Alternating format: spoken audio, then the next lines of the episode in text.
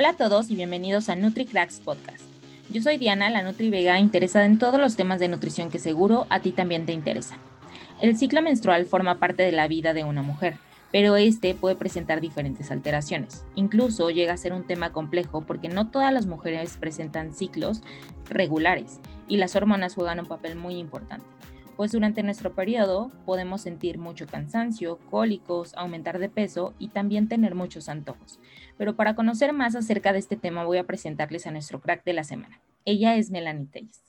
Es licenciada en nutrición, pedagoga con especialidad en educación, también es entrenadora personal certificada por parte del Colegio Iberoamericano de Ciencias del Ejercicio, conferencista y parte del equipo de Tunami System. Qué gusto tenerte aquí, Melanie, me da mucho gusto invitarte y que puedas compartir tus conocimientos tan importantes para la mujer y qué mejor que tú. ¿Cómo estás? Hola, hola Dianita, muchas gracias, muy bien, gracias por la invitación, es todo un honor, más que nada por todos los cracks tal cual que tienes aquí.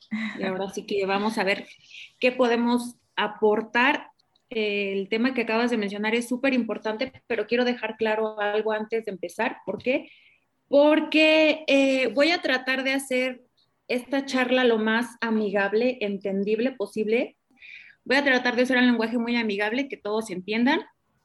Y pues si en algo no soy clara, si en algo tú te das cuenta que como que no, no entendimos, eh, me lo dices porque la idea es que todos lo entiendan, ¿vale? Súper, Melanie. Me gustaría que comenzaras con cuáles son las fases del ciclo menstrual porque pues muchas de las mujeres no conocen esto, ni siquiera saben si existen estas fases, solo saben cuál es su periodo, si a lo mejor tiene un desajuste y ya. ¿Y qué sucede en cada una de estas fases? Vale, se puede decir así como que de manera general existen dos, la fase ovulatoria y la fase lútea, ¿ok? Entonces, este, que se conoce más que nada como fase folicular y fase lútea, se divide en dos, pero ¿qué pasa? Adentro de estas dos fases cada fase, la fase folicular tiene dos, que es la temprana y la tardía. La fase lútea igual tiene dos, la fase temprana y fase lútea. Se podría decir que dentro de, estas dos fases hay otras dos fases y en total tendríamos cuatro. Entonces, ¿qué pasa? En cada una de estas fases ocurren diferentes procesos metabólicos, síntomas, las cosas que nosotros, como tú dices, ya conocemos porque lo experimentamos, porque lo vivimos, pero a manera de ciencia, de a ver qué pasa, es lo que yo quiero aquí mostrarles. Entonces, tal cual, te lo voy a contar, así ya te dije como lo escribí tal cual en mi post. Entonces, vamos a empezar con la primera, que sería la fase folicular temprana. Esta como su nombre dice, temprano, o sea, es cuando va empezando tu ciclo. Estos datos que yo te voy a dar son como que de manera general, porque recordamos que el ciclo en cada mujer es totalmente diferente. Hay mujeres que tienen ciclo de dos días, tres días, mujeres que lo tienen un poquito más extenso. Entonces, esto es como que de manera muy general, que lo saqué del libro de Lyle McDonald. Si a alguien de aquí le interesa, como tú dices, hay profesionales de la salud que también quieren aprender más. Entonces, Lyle McDonald es como el pionero en este tema. Entonces, si quieren investigar más, se los recomiendo mucho y estos datos que yo te voy a decir, repito, son de manera muy general, ¿ok? Entonces, la fase folicular temprana abarca los primeros siete días que puede durar la menstruación, ¿vale? Luego sigue la fase folicular tardía, que son los siete días de la ovulación, o sea, ya en sí, los siete días de la ovulación. Luego es fase lútea temprana, abarca del día 8 al día 14 de la fase de la ovulación y la fase lútea tardía, que son los últimos siete días antes de que otra vez comience este ciclo. Hay muchas, eh, bueno, yo a mí me gusta explicarlo como a mí me hubiera gustado que me lo explicaran. O sea, por ejemplo, ¿por qué es que sangramos? O sea, nuestro cuerpo es tan maravilloso, tan inteligente, que esta es la señal, como dicen vulgarmente, de que ya sabes que no vas a tener un embarazo, ¿ok? Sí, claro. O sea, lo que desprendemos sabemos que es del, del endometrio. Entonces, ¿Qué pasa? Aquí juegan un papel súper importante a nivel hormonal, tanto estrógenos como progesterona. Entonces, ¿qué papel juega la progesterona y los estrógenos en esta parte del ciclo menstrual? Entonces, de manera muy general, antes de entrar como tal en cada etapa, lo que ocurre, lo que pasa, este, tanto progesterona como estrógenos lo que hacen en nuestro cuerpo es regular este proceso. Por ejemplo, la progesterona se prepara porque dice, ah, creo que vas a tener un bebé. Entonces, ¿qué hace? prepara al útero para recibir a lo que va a ser el bebé. Entonces, es por eso que en esa etapa, cuando la progesterona aumenta, nosotros empezamos a sentir cansancio, o un poquito más de retención de líquidos. Eso es lo que se encarga de hacer la progesterona, pero esto no es que sea malo o bueno hay que entender esto, porque muchas veces cuando las mujeres presentan retención de líquidos es como que el fin del mundo para ellas, como que es malo. No, es simplemente un mecanismo, una respuesta de nuestro cuerpo. ¿Por qué? Porque quiere prepararse para recibir a este bebé. Entonces, cuando el cuerpo se da cuenta de, ah, ok, no vamos a tener ningún bebé, es cuando empieza este ciclo de la menstruación, de que se desprende, de que ya sabes, empezamos a producir sangre, de que tenemos otros síntomas. Entonces, hay que tener en cuenta que tanto progesterona como estrógenos juegan un papel fundamental en cada una de las etapas. Las dos son igual de importantes y las dos tienen que estar reguladas. Así tal cual, la tiroides tiene que estar en un buen nivel para que no tengas hipo o hipertiroidismo. Lo mismo pasa con los estrógenos y la progesterona. Ambas son importantes y tenemos que tenerlas a un nivel, se podría decir, normal, regular, porque si no es que empiezan a ocurrir estos desbalances o este desequilibrio en el cual ya nuestro cuerpo no responde igual y nos cuesta un poquito más perder grasa, generar músculo, etcétera, ¿vale?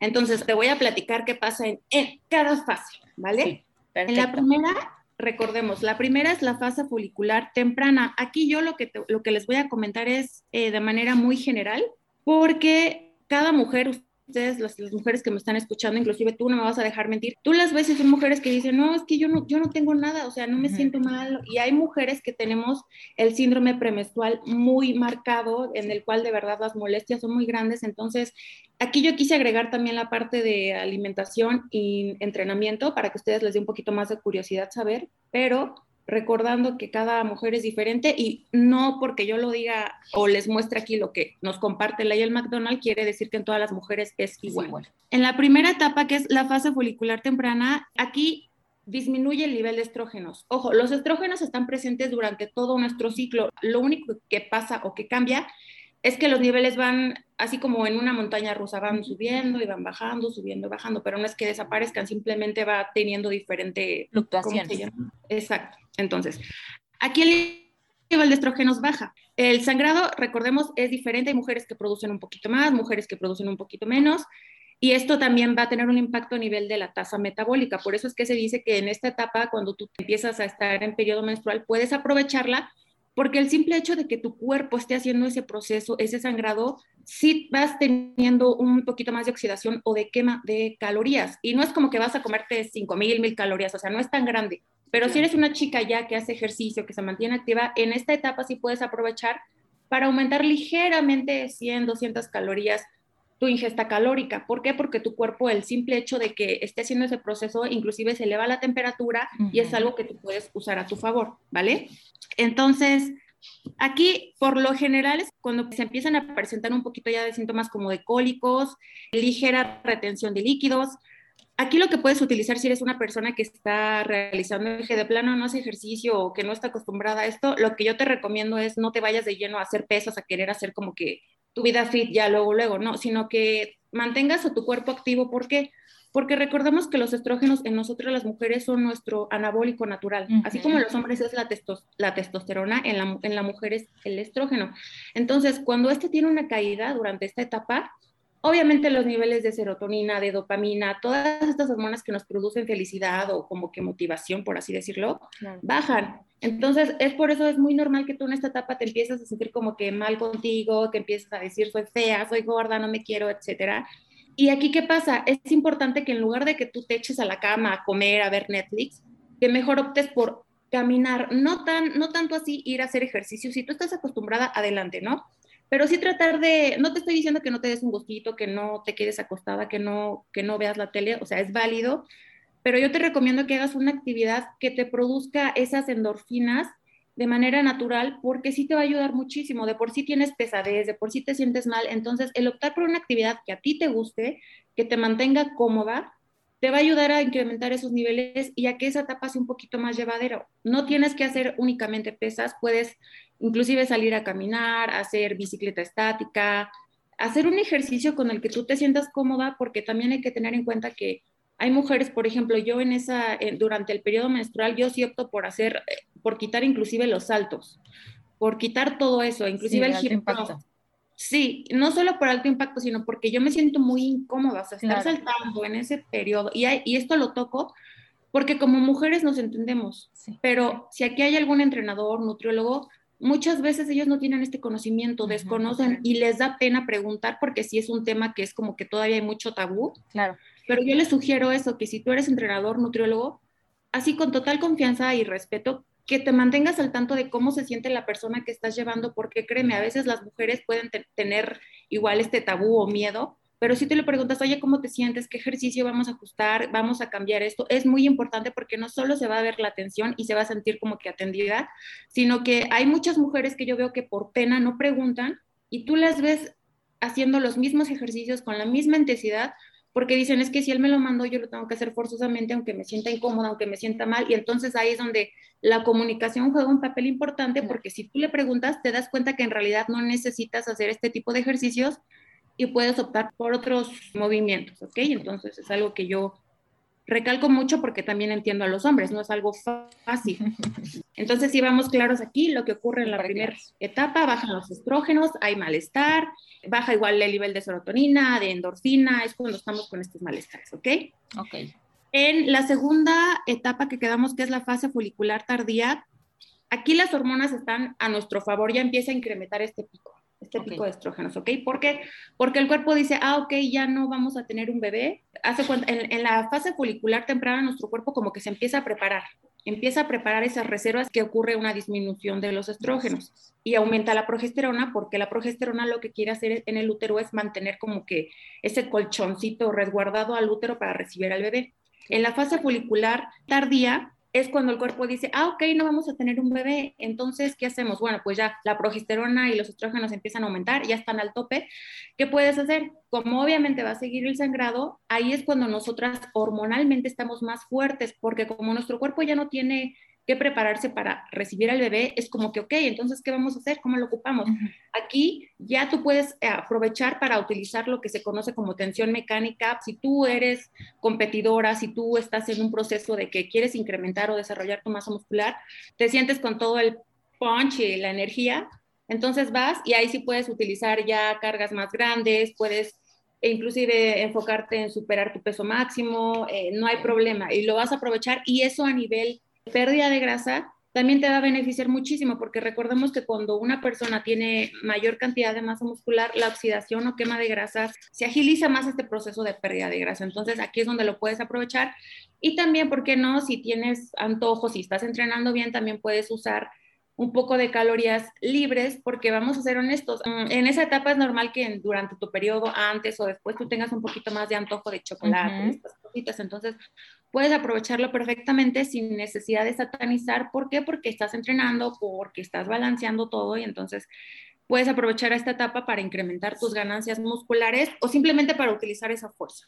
Claro, y no tanto de sentirte culpable, porque esto también, las mujeres que no conocen estas etapas piensan que todo el tiempo tienen que comportarse igual y que justo como tú lo mencionas, tienen que entrenar todo el tiempo igual y tienen que seguir con esa misma restricción. Cuando si nosotros lo vemos por el tema de recomposición, ahorita que nosotros en esta fase tenemos nuestras hormonas a tope y todo está jugando a nuestro favor, podemos aprovecharlo de una mejor manera. Totalmente, y justo, ay, qué bueno que tocas este tema, Aquí quiero dejar algo muy claro y aprender a separar porque si tú eres una persona recreativa, una persona que nada más quieres un físico y vas a tu ritmo, no hay problema. Pero si aquí hay alguien que lleva competidores, alguien que llega a ser competidor, porque también hay muchos nutrólogos que les gusta este tema, hay que tener en cuenta que esto de las etapas sí lo puedes ocupar, pero lamentablemente ya no va a ser tan importante cómo te sientes, si te sientes bien, si quieres entrenar. Entonces, a nivel competencia, estas etapas tal vez podrías ocuparlas como que mucho antes de que llegue la puesta a punto, porque ya cuando llega es un tema de te sientas mal o no, lo tienes que hacer, tienes antojos, no me importa y vas a entrenar. Entonces, hay que quiero separar esta parte porque porque luego causa mucha confusión el es que si estoy voy a competir, porque si me siento mal, si tú estás diciendo esto, en competencia es otra cosa. Lo tienes que hacer porque lo tienes que hacer y ya tal vez no vas a poder darle mucho uso a esto cuando estés un mes, dos meses previo a competencia. ¿Ok?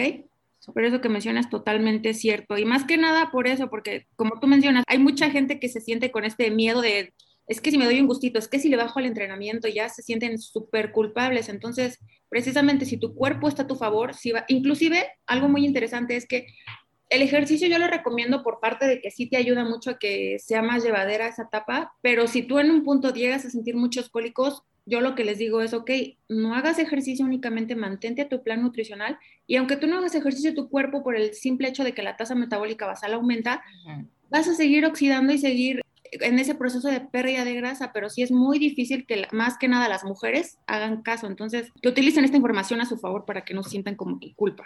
Y qué bueno también, Melanie, que mencionas que es cada objetivo, o sea, como con cada invitado lo hablo, o sea, si nosotros tenemos un objetivo en específico, si en este momento es competir, si a lo mejor solo es ser recreativo, si a lo mejor es mejorar nuestra salud, incluso en las mujeres mejorar también nuestras hormonas, es algo que tenemos que tener bien presente, porque en otros episodios hablando de hormonas nos hemos dado cuenta que todo Así como puede jugar a nuestro favor, las hormonas tienen un impacto también que puede llegar a repercutir en que haya esta ausencia del periodo menstrual o que incluso haya ausencia por completo o que haya periodos donde sí tienes tu periodo o a lo mejor pueden pasar dos, tres meses donde no lo tengas. Exacto, sí, totalmente, totalmente, totalmente. Por eso es que este tema de las hormonas es algo que se olvida pero es algo, o sea, que únicamente va a hacer que pierdas grasa o ganes o acumules, sino que también va, va, a repercutir mucho en tu calidad de vida, en el estilo de vida, porque cuánta gente que lleva de una manera errónea o con dietas restrictivas o ejercicio demasiado intenso, tú las ves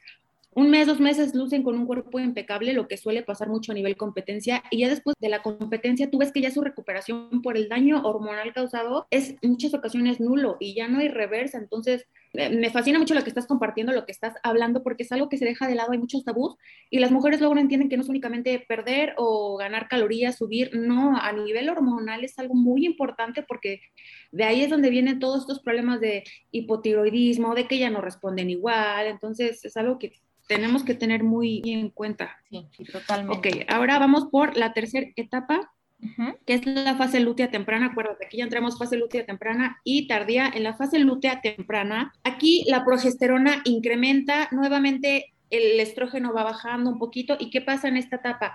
Empezamos como a tener un poquito más de retención de líquidos, que es una respuesta de tu cuerpo, o sea, no es algo que puedas evitar y no es que sea malo, o sea, recordemos, es líquido, no grasa por favor, en esta etapa yo siempre les digo mil veces, aunque no me hagan caso, no se pesen, no se pesen, no me manden medidas, no me manden nada, porque si tú eres una persona que se está obsesionando mucho con eso y se te ocurre pesarte ahí, no es broma. Tú puedes incrementar de líquidos hasta 3 kilos, de 1.5 a 3 kilos como el rango normal, y luego se me espantan y a eso agrégale que tú le estás mandando chocolate o yogur para que se sienta mejor, no, pues va a decir, no, ya me pusiste gorda, ya no quiero nada y entonces se van a entrenar excesivamente y ojo, en esta etapa nuestro, nuestro cuerpo ya no está a nuestro favor, como los niveles de progesterona aumentan y los estrógenos bajan, fisiológicamente estamos más propensas a lesiones. Entonces aquí ya es la, acuérdate, en la etapa anterior es donde aprovechamos para darlo todo. En esta etapa es donde tenemos que tener más cuidado. ¿Por qué? Porque aquí ya no es tan eh, recomendado utilizar cargas grandes porque como estamos un poquito más propensas a lesiones, es donde tienes que bajar un poquito más el ritmo, donde la alimentación puedes seguirla manteniendo igual, no tienes que hacer un gran ajuste dependiendo de cómo te lleve la persona. Pero aquí esto es importante porque, repito, si tú, a ti se te ocurre pesarte en esta etapa, si a ti se te ocurre eh, empezar a medirte, tu abdomen también va a estar inflamado. Claro. Entonces, hay que tener cuidado con esto, no pedir peso, no pedir nada en, esto que dura la fase, porque te vas a obsesionar y vas a irte al otro lado y vas a querer compensar algo que no necesita compensación. Entonces, ¿qué se recomienda aquí? Aquí puedes mantener tu ingesta de carbohidratos igual, de grasas. En la fase anterior puedes incrementar un poquito tu ingesta de carbohidratos porque los vas a aprovechar en el, entrenamiento. En esta etapa, la fase lútea temprana, aquí puedes no bajarlos ni quitarlos. Si al anterior utilizaste un 60, aquí bajarlos a un 45 y utilizar en el entrenamiento lo que se conoce como sobrecarga progresiva para que no tengas que utilizar o basarte únicamente en el peso, sino jugar con las repeticiones. Aquí también que les recomiendo mucho los famosos ejercicios con banda de resistencia, porque aquí ya el tema ya no va a ser hipertrofia, sino que la persona no esté, no exponerla a lesiones También que no se sienta mal, porque también en esta etapa nuestra serotonina, las endorfinas, todo esto cae. Baja. O sea, aquí ya es cuando empezamos a entrar en esa etapa como que más voluble, un poquito más de que te sientes fea, de que te sientes mal, de que estás bien y luego estás mal con el novio, luego de el entrenador. es como entender ese proceso y decir, ok, vamos, relax, me voy a sentir bien, pero sin ser tan estrictos. Y en la última etapa, lo, bueno, lo más importante aquí es básicamente es como que el fin de este ciclo y el comienzo de otro. Sabemos que esto ocurre cada mes. Entonces, en esta, en esta etapa ya otra vez el nivel de progesterona vuelve a bajar. Y aquí es en la etapa última, que es la fase lútea tardía, algo que lo va a caracterizar muchísimo es el síndrome premenstrual. Aquí es donde entra este síndrome, por así decirlo. Yo lo, yo lo digo como síntoma porque sabemos que si hay en cada mujer eh, diferentes síntomas. A mí en lo personal dependiendo de cómo esté en esa etapa, sí me da muy, muy, muy fuerte. Entonces, es importante conocer que en esta etapa es donde empiezan estos cambios y aquí también tú vas a hacer ejercicio en base a cómo te vayas sintiendo porque cada persona es muy diferente. Lo mismo que la rutina no sea tan intensa. Creo que esto también es importante recalcarlo porque como ya lo mencionó Melanie, nosotros lo que necesitamos es no compararnos al ciclo de otra persona porque va a ser muy diferente para mí, el síndrome premenstrual va a ser muy diferente para mí y yo puedo aprovecharlo de una mejor manera que si yo digo, ah, bueno, pues es que estoy en el mismo ciclo que Melanie porque pues vivimos juntas y porque eso también pasa porque nos baja en las mismas fechas por sinergia de hormonas, entonces yo no puedo tampoco compararme hacia ese nivel hormonal que una persona puede llegar a tener. ¿Por qué? Porque los objetivos son diferentes, porque nuestros gustos son diferentes, porque nuestros síntomas son diferentes. Entonces, esto siempre lo he mencionado y siempre se los he dicho, Melanie, que nosotros más que ponernos como en manos de alguien, eso es súper bueno que nosotros adquiramos conocimientos de la persona que nos está acompañando en este proceso, pero lo más importante es que nosotros tomemos las riendas y aprendamos a conocernos a nosotros mismas, porque nadie nos va a conocer mejor que nosotros. Totalmente. Te voy a decir Dianita, ya siento confianza y cariño, que Dianita, totalmente. Ay, a mí me encantaría de verdad meterme al cerebro de cada chica y hacer que entendieran esto. Digo, creo que tú y yo lo entendemos porque ya pasamos por los errores. Es como que la manera de comunicar para que no cometan esos errores. Algo que les quiero decir así, que por favor, que no crean que están locas, que escuchen a su cuerpo. O sea, de verdad, escúchenlo. Si hay un día en el que ustedes dicen, ¿sabes qué? No tolero los cólicos. Yo hay días, te lo confieso, en que de plano me encierro y digo, no, hoy sí no salgo. ¿Por qué? Porque mis síntomas y mi cansancio son tan altos que yo digo, no, si ahorita salgo, voy a terminarme peleando con todo el mundo, voy a llegar de malas. Y no, no solo es eso, la retención a veces es tan grande que de plano no puedo ni abrocharme el pantalón. Entonces son cositas que nadie te dice y que tú dices, ay, estoy siendo exagerada, porque si he escuchado a coach o a entrenadoras, inclusive eso es lo peor, mujeres he escuchado a, preparadoras mujeres o entrenadoras mujeres que dicen, eres una chillona, si no entrenas en esta etapa, no sirves para esto, eres una chillona, ve, ella lo hace y caen en algo que tú acabas de mencionar, empiezan a generalizar, a comparar, entonces no, imagínate, tú te sientes mal y luego que alguien te diga eso, no, pues por eso es, tan difícil que una persona diga, esto es normal, no tengo que irme al otro extremo. Recordemos que a nivel competencia sí hay que irnos a los extremos, pero si eres una persona que no se quiere dedicar a eso, puedes irte totalmente relajada, es súper válido que escuches a tu cuerpo y más que nada, repito, esta comunicación con la persona que te está llevando, porque así sean mujeres, a veces puede ser incómodo. Entonces, yo entiendo, repito, que para los hombres puede ser un poquito más incómodo porque a mí me han dicho, oye, es que, ¿y cómo le haces para preguntarle cómo se siente? Porque me da pena. Tal cual, agrégalo a su, historial. Eso es un tip que yo les doy. Yo lo agrego esa parte a mi historial, de cómo te sientes en esa etapa, tus cólicos, tus síntomas son muy fuertes. Platícame un poco más de eso para que no se sientan tanto como que, ay, ching, qué vergüenza. Y tú, como dato extra, no obligar a la persona, pero decirle, en esta etapa es normal que tengas estos cambios, avísame o manténme al tanto de cómo te sientes para yo ajustar. Y ya no, no se sienta así como que, ay, qué vergüenza, qué pena. Sí. Aparte, sabes, otra de las cosas importantes, Melanie, es que el tú sentirte acompañada con una persona con la que te asesoras te ayuda a, una, a tener más confianza en ti, porque como, como ya lo habías dicho, las fluctuaciones de peso en este periodo llegan a ser a veces, pues, bastante altas y para una mujer que a lo mejor no tiene esta idea todavía acerca de cómo debe de conocerse, juega un papel crucial en su mente y la mente es muy poderosa.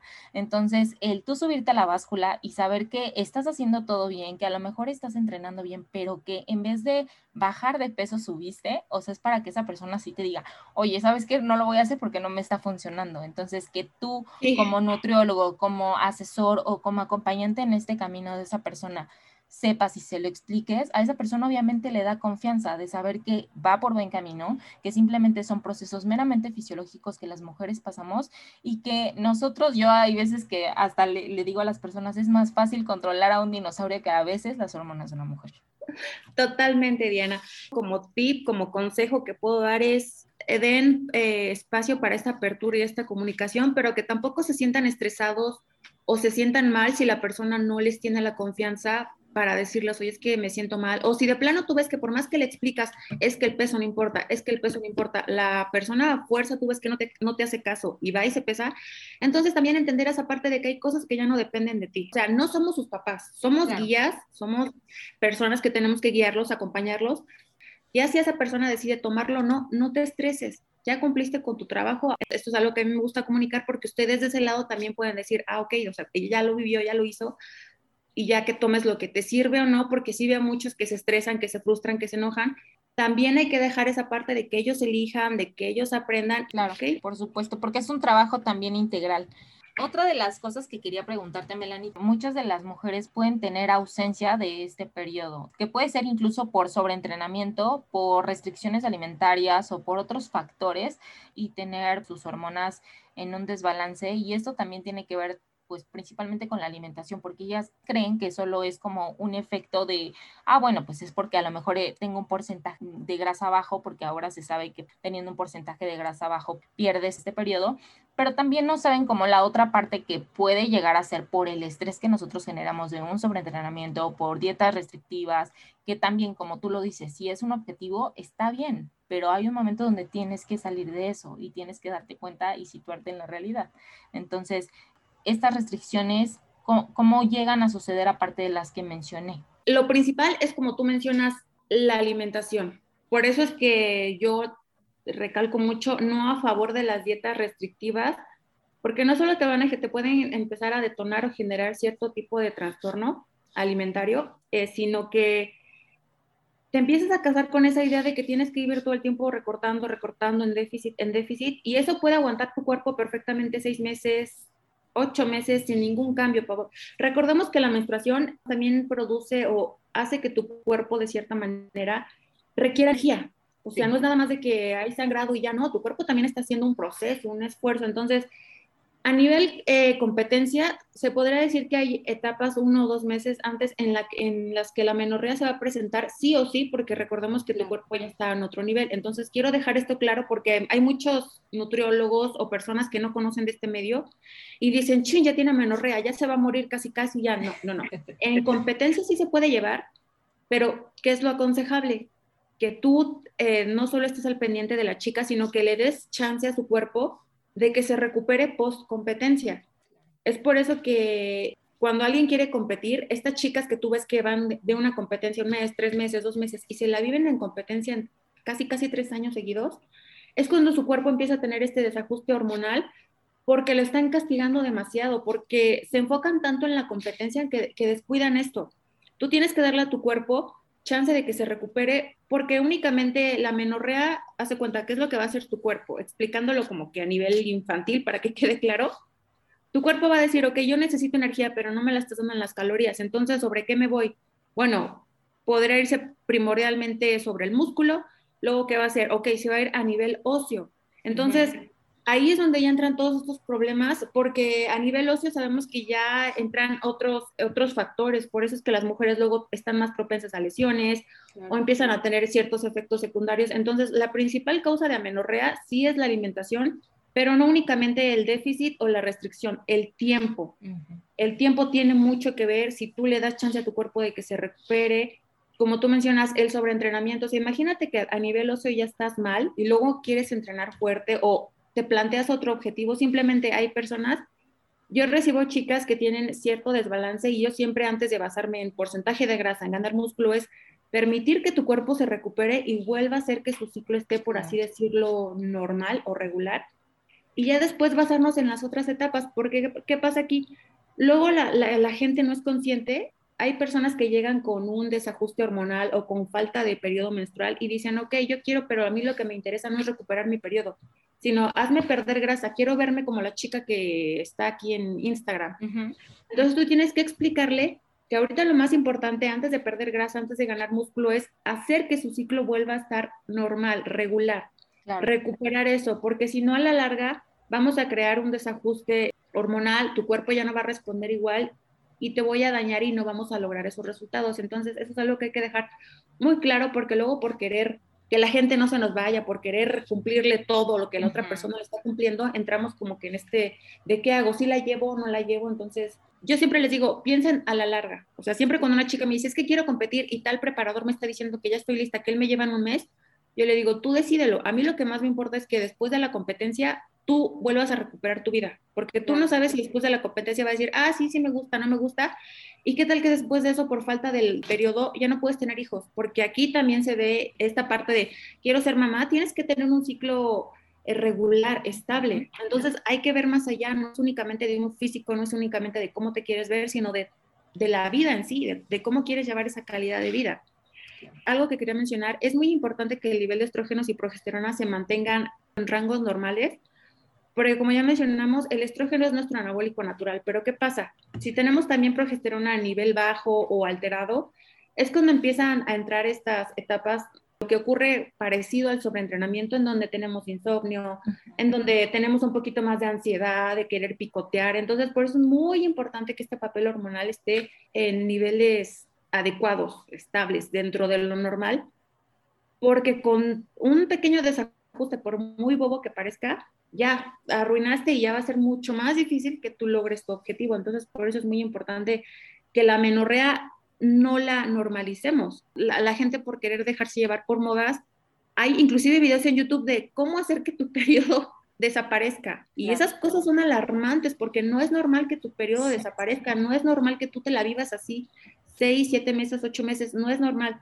Yo lo que les digo, si tú ya estás detectando eso, ya es más, ni siquiera un nutriólogo o un entrenador capacitado te va a poder ayudar. Tú ya necesitas ayuda de un endocrinólogo, necesitas ayuda de un ginecólogo, entonces por eso es muy importante que dejemos de normalizar la ausencia de periodo recapitulando que si estás en competencia, va a ser normal que desaparezca uno o dos meses antes, pero se tiene que recuperar uno o dos meses después. O sea, no es normal tampoco, a menos que tú ya lo elijas y que digas, sí, yo sé que va a desaparecer y no me importa, la competencia es más importante, bueno, ahí ya es otra cosa, ¿no? Pero no, no hay que normalizar la ausencia de periodo porque te va a dañar. Y yo concuerdo mucho contigo, yo también les digo a mis pacientes mujeres, creo que hablar esto de largo plazo tiene un efecto positivo y como vuelvo a repetir, o sea, nosotros como mujeres tenemos que verlo no solamente por esta parte de salud a largo plazo a recuperar, sino también saber, y como lo he platicado con otros invitados, que las hormonas en nosotros, en las mujeres, son como mejores amigas. O sea, si nosotros tenemos alterada una, todo se altera, o sea, es como una orquesta. Entonces, si nosotros no aprendemos a darle la importancia necesaria, siempre vamos a tener diferentes fallas y cuando nosotros incluso queremos buscar una recomposición corporal también puede verse alterada. ¿Por qué? Porque a lo mejor producimos muchísimo más cortisol, porque a lo mejor nuestra tiroides ya la dañamos por estas dietas restrictivas, por el exceso de ejercicio y muchas veces incluso parte de estas hormonas también pueden llegar a dañarnos tanto que podemos empezar a subir de peso o aumentar de peso cuando nosotros no le damos la importancia necesaria a nuestras hormonas. Totalmente, Diana. Sí, eso, eso que mencionas es algo que se nos olvida, pero sí, ese, y se nos olvida porque creo que no se ha divulgado la importancia de la misma, más que nada porque este tema es un tema muy nuevo. Sí. Pero sí es importante divulgarlo porque muchas veces dejamos de lado este tema y nos vamos únicamente por el tema estético. Y entonces cuando ves que alguien te dice, es que primero me interesa regularte, es como, ah, inclusive hay gente que dice, es que tú no quieres que yo me vea así o me lo estás diciendo para ganar más dinero y mantenerme así. Y es, y es como que no. Yo en lo personal te lo digo, yo estoy segura que a ha pasado, porque creo que tu forma de trabajo es muy similar, que tú también eres, como ya mencionaste, de no mandar dietas restrictivas. Y luego a mí me llegó una chica que tenía problemas hormonales, eh, tenía hipotiroidismo, entonces en esos casos hay que ser mucho más cuidadosos. Y cuando ven su plan nutricional y cuando ven que a la semana me dicen, es que solo perdí 500 gramos, es que solo perdí un kilo. O sea, se enfocan tanto en querer bajar de peso en lo estético que yo le digo, mi amor, ahorita lo más importante es que tu cuerpo está respondiendo. El hecho de que tu cuerpo esté respondiendo y tú te estés sintiendo mejor es lo que más importa. O sea, ahorita no me importa hacerte perder kilos a lo tonto porque voy a dañar más a tu cuerpo. Y para ellos es algo como que no, tú no me quieres ayudar y tal cual es, se van con la persona que les promete la dieta restrictiva, es algo que urge divulgar porque cuántas personas, cuántas mujeres no están dañadas hormonalmente por este tema que no conocen o que no le dan la importancia que merece. Totalmente. Y otra cosa igual que quería mencionar es, hay una parte en nosotras, las mujeres, que es la menopausia, en la cual no vamos a poder evitar esta pérdida de estrógenos. O sea, es importante tenerlo en cuenta, pero ahí es donde entra la parte del ejercicio. El ejercicio te va a ayudar no únicamente a la parte estética. Si tú eres una persona que lleva cuidando mucho tiempo su alimentación, hace ejercicio, estos síntomas van a disminuir muchísimo o inclusive los puedes retardar. Cuando ya entran en esta etapa de menopausia, yo sí les aconsejo que vayan con un endocrinólogo porque obviamente como va disminuyendo, ya la pérdida de grasa, la ganancia de masa muscular no va a ser lo mismo. Por más que tú quieras, ya no vas a responder igual porque tu cuerpo ya no lo está produciendo al mismo nivel, para que éste les dé como que la cantidad o lo que necesitan a nivel de estrógenos. Y así no solo va a responder mejor, sino que se van a sentir más motivadas, porque imagínate, si tienes una persona que ya está en etapa de menopausia y tú ves que tiene todos esos síntomas de mal humor, de que ya no responde, pues se va a desmotivar. Entonces es importante conocerlo para que tú sepas con quién canalizarlo, cómo manejarlo y que sí puedes seguir progresando, pero ya tu cuerpo hormonalmente va a necesitar otra cosa y no es porque estés haciendo algo mal, sino porque es algo normal de nuestro cuerpo. Qué bueno que lo mencionas, Melanie, porque, o sea, es que volvemos a lo mismo. Cuando alguien no se da la oportunidad de conocerse, o sea, siempre que llega un paciente conmigo le digo, es que esta no es como solo la oportunidad para que tú pierdas grasa o mejores tu composición, o sea, esta es una oportunidad para que te conozcas, porque por eso nosotros vamos saltando de dieta en dieta, de coach en coach, de entrenamiento en entrenamiento, porque nosotros lo que queremos es encajar en algo que no es para nosotros. Cuando nos damos esa oportunidad, donde sentimos un poco menos estrés, donde le damos la oportunidad a nuestro cuerpo de escucharlo, de reaccionar, es cuando todo fluye. O sea, siempre les digo a mis pacientes mujeres, tú tranquila y te lo prometo, todo va a fluir. Y, o sea, pasa, seguro a ti también te pasa. Sí, sí, sí. Y es que ignoran este papel que juega el estrés. Pero como yo les digo, si tú estás haciendo tu plan nutricional, si estás entrenando, pero el estrés es algo que no controlas en tu vida, olvídalo. O sea, realmente sí va a impactar a nivel pérdida de grasa porque sabemos que el estrés, eh, tú lo que quieres generar es estrés agudo en el entrenamiento, que es algo que no va a afectarte, pero a nivel crónico sí va a interferir en el proceso de lipólisis y sabemos que esto es lo fundamental para la pérdida de grasa. Entonces, yo como les digo, si tú te estás estresando y eso le agregas que estás comparándote o checando el peso, o sea, olvídalo, no vas a avanzar totalmente. Este juego mental sí tiene muchísimo que ver. Yo, por ejemplo, ahorita estoy batallando mucho con una niña que la quiero muchísimo, pero está acostumbrada a llevar dietas restrictivas. No te miento, 800 calorías cuando su metabolismo basal es de 1500, o sea, trae a su cuerpo en un nivel de estrés muy castigado, estaba acostumbrada a hacer cardio dos horas sobre entrenamiento y ahorita yo estoy como que tratando de recuperarla, pero es inevitable que su cuerpo generó el efecto rebote. ¿Por qué? Porque por estar tan castigado y ahorita comer lo que necesitas, como que su cuerpo quiere absorber, mantener, porque no quiere volver a estar castigado. Entonces, yo ahorita en esta etapa estoy batallando mucho con ella porque ya se acostumbró. Ella ya se acostumbró a pasar hambre, ya se acostumbró a sufrir en el entrenamiento. Entonces, eso es algo que hay que tener en cuenta, o sea, que nosotros podemos guiarlos, pero también ustedes, si aquí hay alguien que no es entrenador o coach, que quiere saber cómo perder grasa, que tengan en cuenta que también es importante escuchar a la persona que te está guiando y colaborar en esta parte y más que nada paciencia, que no quieran los resultados de un mes, del reto fit de 25 días, de ponte, no, porque eso es lo que detona principalmente todos los problemas del efecto rebote, de trastorno por atracón, de anorexia, de ahí es que se genera, porque quieres todo rápido, bonito y fácil. Y no es así, hay que ser amable con tu cuerpo, porque tu cuerpo en cuanto tú lo trates bien, le des lo que necesite, lo escuchas, va a responder y va a ser totalmente diferente. Sí, concuerdo contigo, me gusta mucho tu ideología porque como tú dices, tenemos eh, metodologías muy similares, creo que lo más importante siempre es tratar de siempre ser claridosos con la persona que tenemos enfrente y siempre decirle lo que va a pasar. O sea, yo tengo que ser realista con la persona con la que está y no le voy a prometer las perlas de la visión porque de nada sirve. O sea, por eso las personas estamos tan mal acostumbradas y principalmente las mujeres tenemos estos tabús, tenemos esta estigmatización de que si nosotros no llegamos a ese peso, que si nosotros hacemos todo por a lo mejor alterar nuestro ciclo menstrual a costa de lo que sea para mejorar esa composición, nuestra valía aumenta, somos más guapas, somos más bonitas, somos todo. Entonces, definitivamente el ciclo menstrual es algo bien complejo, o sea, donde nosotros tenemos que aprender a conocernos, donde tenemos que darnos esta apertura a decir, bueno, ¿qué sí puedo hacer? ¿Qué puedo mejorar? ¿Y dónde están mis puntos o mis focos de oportunidad para yo aprovecharlos de la mejor manera? Porque ahora sabemos de muchas estrategias muy buenas. Eh, mi anterior invitada habló acerca del ciclo de carbohidratos, que también llega a ser una excelente estrategia en, en este ciclo y no me dejarás mentir. Sí, totalmente. Y acabas de mencionar dos palabrotas súper básicas, fuertes. El ser realistas, como mencionas, y dos, entender que todo esto que sale de la dieta paleo, el ciclado de carbos, la dieta keto, son herramientas. No es que una sea mejor que otra, no es que si haces la dieta keto vas a perder grasa y vas a estar así. No, son herramientas que salen. ¿Por qué? Porque hay gente, por ejemplo, sabemos que en diabéticos o en personas que de plano no toleran, por ejemplo, esta enfermedad celíaca, quitar el gluten, todo esto es para esas personas que en verdad lo necesitan.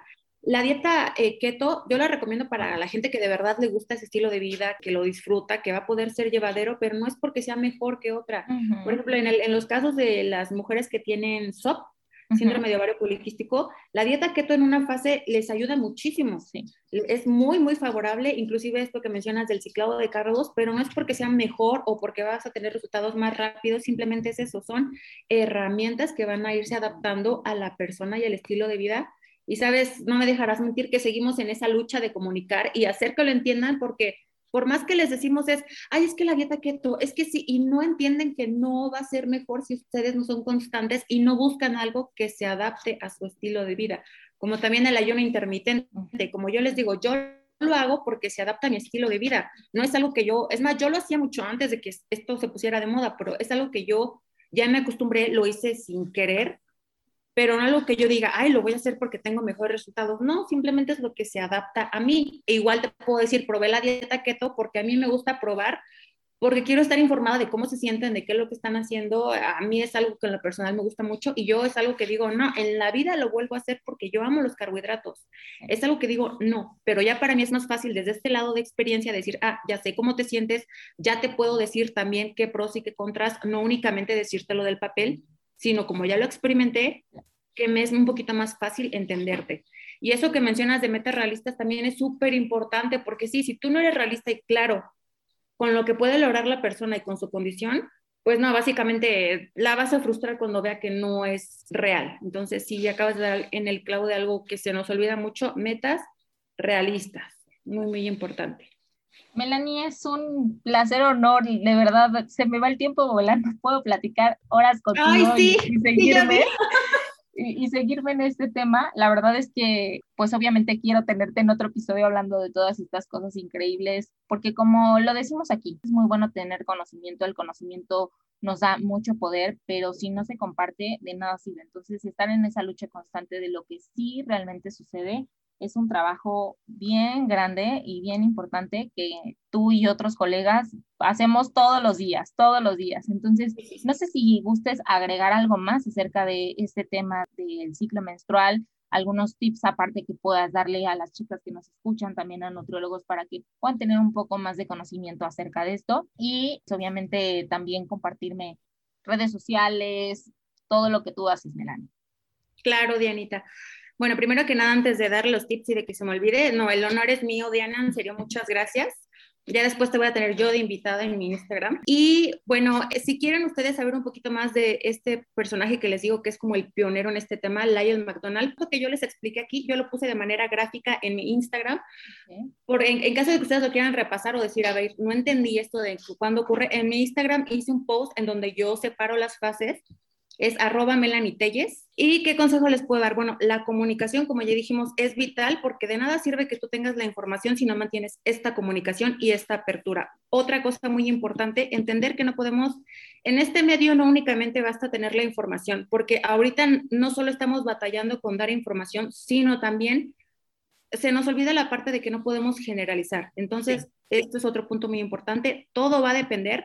Los nutriólogos y entrenadores somos las personas del depende, no por ser payasos, sino porque de verdad depende muchísimo de la persona, de lo que lleve, etcétera. Entonces, hay que tener claro que no hay que generalizar, de que tú investigues un poquito más, de que a pesar de, que lo, de lo que yo te compartí y lo que digo en el post, escuches mucho a tu cuerpo y a la persona a la que estás llevando.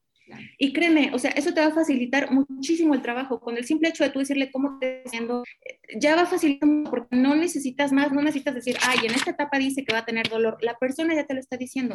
Entonces tú puedes tener la gráfica para ver y entender un poquito más el proceso, pero lo que te va a facilitar muchísimo el trabajo es la comunicación y darles apertura a la persona para que ella se abra y te diga cómo se siente. Entonces, yo creo que ahí radica todo.